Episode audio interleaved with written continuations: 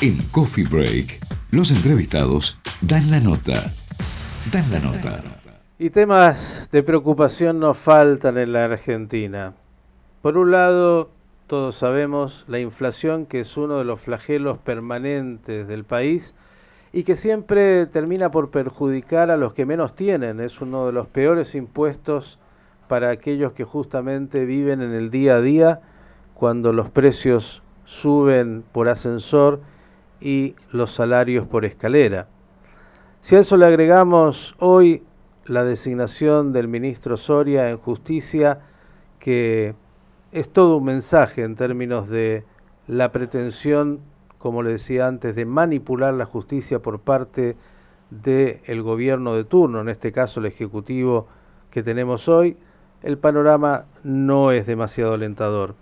Vamos a hablar con un amigo, con el doctor Rodolfo Iván, abogado él, hombre también que entiende mucho de números y que nos va seguramente a poner eh, algo de luz sobre esto que está ocurriendo o por lo menos nos va a mostrar cuál es la realidad. No sé si hay mucha luz. Rodolfo, ¿cómo estás? Miguel Stoyerman te saluda. Buen día, Miguel, ¿cómo estás? Muy bien, bueno. Saludo a la audiencia. Gracias y gracias por atendernos. A ver, comencemos por tu análisis respecto de la inflación, esta que se había propuesto y esta que en realidad se va dando, donde estamos cerca del 4% cada mes. Bueno, este, esto forma parte de un todo, es decir, todo tiene que ver con todo. Vamos a empezar primero por las declaraciones del ministro de Economía Guzmán en el día de ayer, eh, lunes, en un programa televisivo donde decía que la inflación va a ir descendiendo de a poco y mes a mes, cuando la realidad nos está mostrando que no solamente no defiende, sino, como vos bien dices, va subiendo y en ascensor. Eh, por el otro lado, la, la falta de, seguridad jurídica que hay en los contratos estatales, eh, el incumplimiento del país en sus compromisos eh, financieros con el exterior, eh, algo no menor y que no es muy tomado en cuenta en la, en, en la agenda de los argentinos, y es algo muy grave, que es el juicio que la Argentina tiene en el estado de Nueva York, este, planteado por el tema de la expropiación de IPF. Mm. Existe ese tema y existe una condena judicial firme de alrededor de este, 3 mil millones de dólares o más en contra de la Argentina, juicios que deber, deberemos soportar todos, obviamente con nuestros impuestos, que ese dinero deberá salir o de algún crédito que no tenemos o este, de los impuestos que todos los argentinos pagamos. Hoy se anuncian aumentos tarifarios, en el caso del gas, por ejemplo, que este, van a rondar un 35%, se estima, el aumento del costo del gas. Vos imagínate que la, la industria, absolutamente toda, funciona a gas, y si no es a gas es a fuel, eh, que es más caro aún que el gas. Entonces, Argentina que debería ser un país exportador de gas, porque tiene reservas inconmensurables no solamente en Vaca Muerta, sino en el sur argentino, a la altura de Santa Cruz, a la altura de Chubut, a la altura de Tierra del Fuego. Toda esa plataforma marina tiene yacimientos con una cantidad de gas igual o superior a lo que hay en Vaca Muerta. Tanto es así que la empresa Total Austral, que tiene la operación de, de tres yacimientos en, en, la zona de Tierra del Fuego, uno de ellos se llama Carina, el otro se llama Vega Pléyade, este, y el otro es un proyecto que se llama Proyecto Fénix, que estaba a punto de ser puesto en marcha, pero con, con, con todos estos acontecimientos de este gobierno, con la justicia y demás, se han paralizado. Esa empresa, Total Austral, tiene que reinyectar gas en los yacimientos porque no hay forma de transportarlo, es decir, excede absolutamente lo que ellos pueden vender en, en, ya sea nacionalmente como en los buques que mandan hacia, hacia otras latitudes, hacia Asia o, hacia Europa. ¿no? Yo sé, doctor Iván, que usted es un especialista en todo lo que tiene que ver con el mundo de lo energético, de la energía, por llamarlo así, petróleo, gas y tanto más, pero quiero traerte de vuelta algo mucho más pequeño eh, y que se pregunta el ciudadano de a pie todos los días, todos nos preguntamos. ¿Cómo es posible que en la gran mayoría de los países del mundo la inflación no sea un tema? voy a ir a algo muy cercano, no hay que ir a Europa, no, no voy a hablar de la Unión Europea, voy a hablar de Uruguay o voy a hablar de Chile, que uno va después de 20 años y los precios siguen siendo en todos los productos más o menos lo mismo, sin variación, con lo cual, bueno, se puede tener una economía estable, la gente sabe lo que tiene y lo que no tiene, y nosotros vivimos acá en una permanente situación donde no hay fijación de precios, donde tenemos una inflación que afecta a todas las variables económicas. Digo, ¿somos tan torpes, somos tan incapaces? ¿Qué es lo que hacemos mal? ¿O hay intencionalidad política incluso en que la inflación, como yo decía antes, vaya finalmente comiéndose la capacidad de consumo, entre otras cosas, de sobre todo la clase media y la clase media pobre?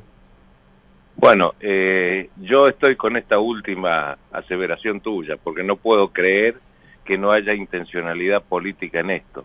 El caso de Uruguay y el caso de Chile, te voy a dar tres factores que influyen. Primero, no hay corrupción en los estamentos de gobierno, cosa que aquí sí hay y hay mucha.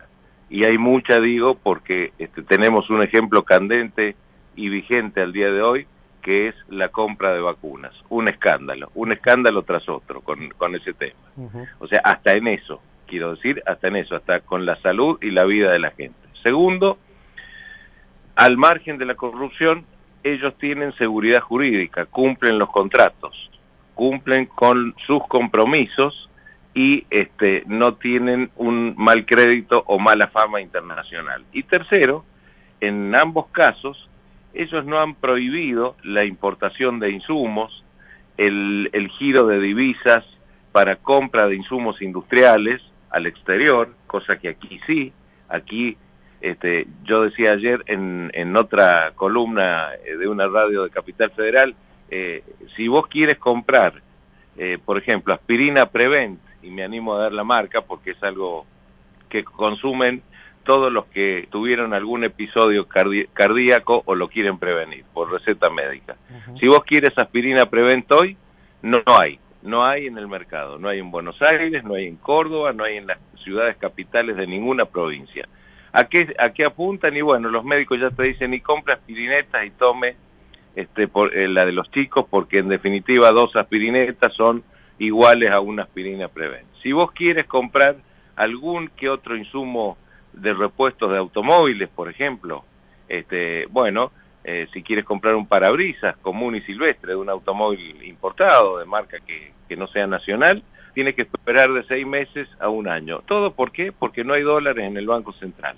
El Banco Central no tiene caja, no tiene dólares para girar al exterior, crédito internacional el país no tiene, entonces ¿a qué recurrimos? Recurrimos a emitir, recurrimos a la maquinita y la maquinita ya no da más. Es decir, eso es lo que produce la gran inflación. Y por el otro lado, ¿cuándo vamos a tomar conciencia que el estado paquidérmico que tenemos no puede seguir?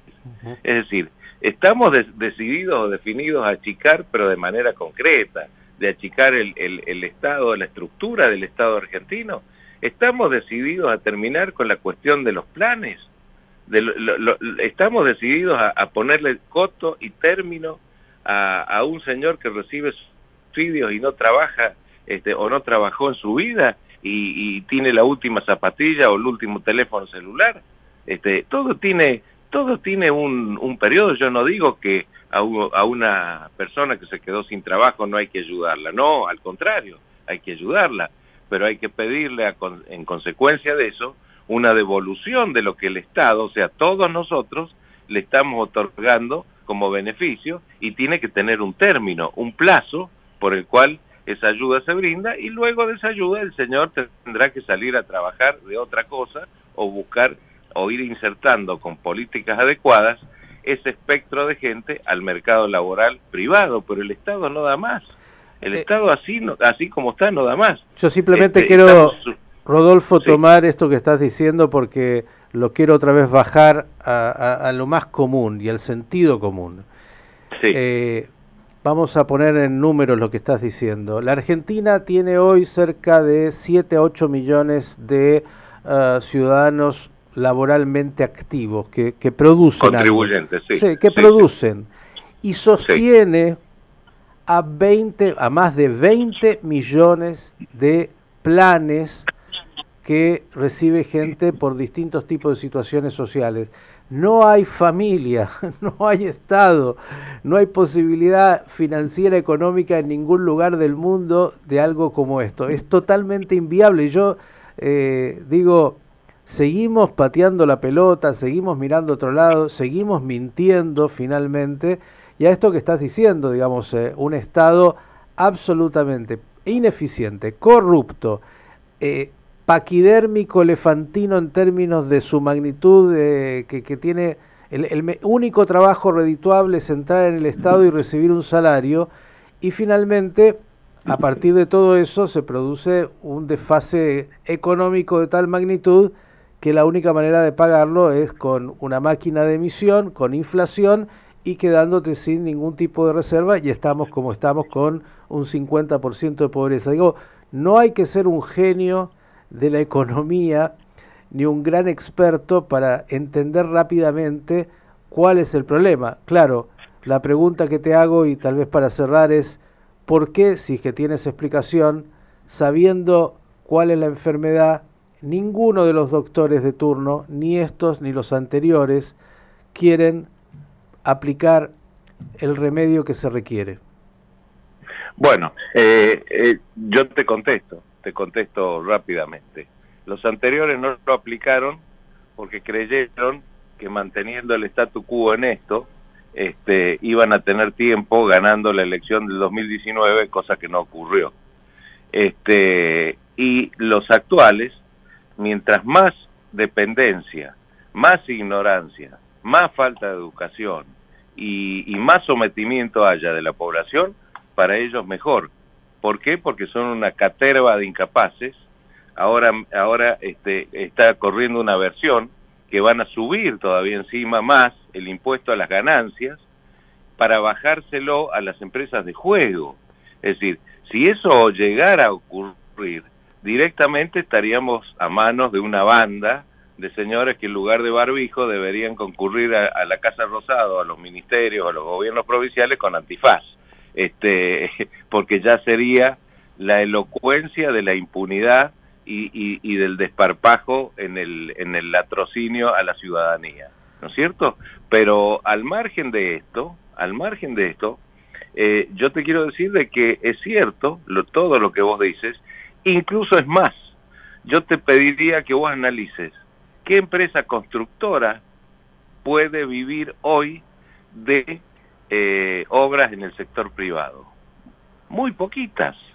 Y te diría que las pymes, pero las grandes, si no hacen obras para el Estado y, viven entongándose, ya hemos tenido el ejemplo de los cuadernos famosos y demás, entongándose con cuanto intendente, gobernador, ministro de Obra Pública provincial y, y ni hablar de la nación, si no se entongan, como dice, se dice vulgarmente, con, esas, con esos estadios gubernamentales, este, no es posible que puedan subsistir, que puedan sobrevivir. Entonces viven cobrando bonos, canjeándolos en los bancos, a su vez endeudándose y dependiendo cada vez más la industria de la construcción, que es la que mayor mano de obra crea, este, dependiendo cada vez más de los señores del Estado. Una camioneta que fabrica Volkswagen o Ford en la Argentina, en Chile cuesta el 40% menos. ¿Por qué es eso? ¿Por qué tenemos que pagar o sobrepagar impuestos nosotros acá de bienes a que asimismo producimos en el país. Querido Rodolfo, eh, te, además de agradecerte y mandarte un abrazo, lo único que quiero decir para cerrar es que las cosas no son casualidad. Las cosas pasan por lo que hacemos y si uno puede analizar lo que hacemos, podremos entender exactamente la tragedia que venimos construyendo hace demasiado tiempo y que por lo visto algunos incluso quieren continuar por los distintos motivos que de alguna manera también has enunciado. Te agradezco y hasta la próxima. Hasta la próxima y muchas gracias a ustedes por llamarme. El doctor Rodolfo Eiben tratando de explicarnos un poquito estos temas que, como le digo, son del sentido común, pero lo que más alterado tenemos en la República Argentina es justamente ese sentido.